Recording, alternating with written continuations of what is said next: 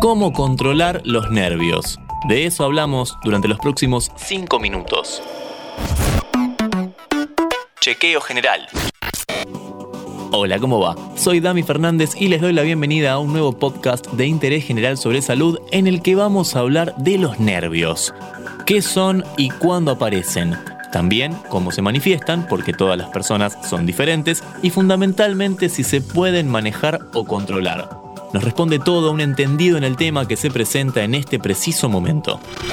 Soy Sergio Grossman, médico psiquiatra, presidente del capítulo de psicoterapias de la Asociación de Psiquiatras Argentinos, APSA.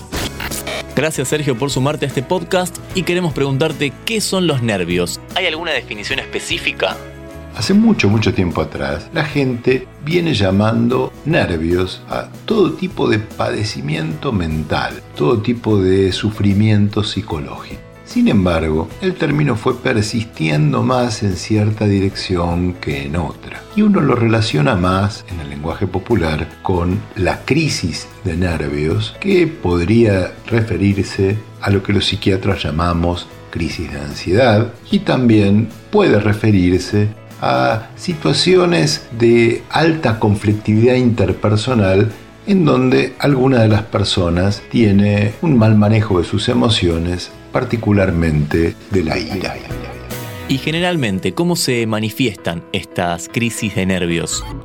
Puede ser una crisis de llanto y sentir que uno no puede parar de llorar y que el llanto brinda un alivio parcial. Puede ser también un ataque de pánico en el cual la persona siente que le está pasando algo muy grave, que teme morir, que le late rápido el corazón, que no le entra el aire y que no sabe por qué se está sintiendo así. Y también la gente puede llamar crisis de nervios a situaciones en contextos de disputas entre personas en donde alguien que no puede manejar la situación que está enfrentando empieza a insultar, revolear cosas, maltratar y llama a eso, no, no, no, no es que yo sea malo, que quiera tratarte mal, sino que tuve una crisis de nervios. ¿Cómo puede hacer una persona para tratar de atravesar mejor estas situaciones? Lo primero que diría es dejemos de llamarlo nervios y tratemos de identificar con más precisión cuál es la situación por la cual estamos pasando, si esa situación incluye a otros, con quién, con qué otro me está pasando esa situación y fundamentalmente un nombre más preciso para los sentimientos que estoy teniendo y a los cuales llamo nervios. Por ejemplo, nos podemos sentir enojados, nos podemos sentir avergonzados, nos podemos sentir confundidos, nos podemos sentir deprimidos, tristes, exasperados, temerosos, culposos, montones de palabras podemos seguir buscando para nombrar nuestros sentimientos. Y cuando las encontremos, vamos a darnos cuenta que la solución a esa situación es distinta si lo que estoy sintiendo es predominantemente enojo o predominantemente temor o preocupación.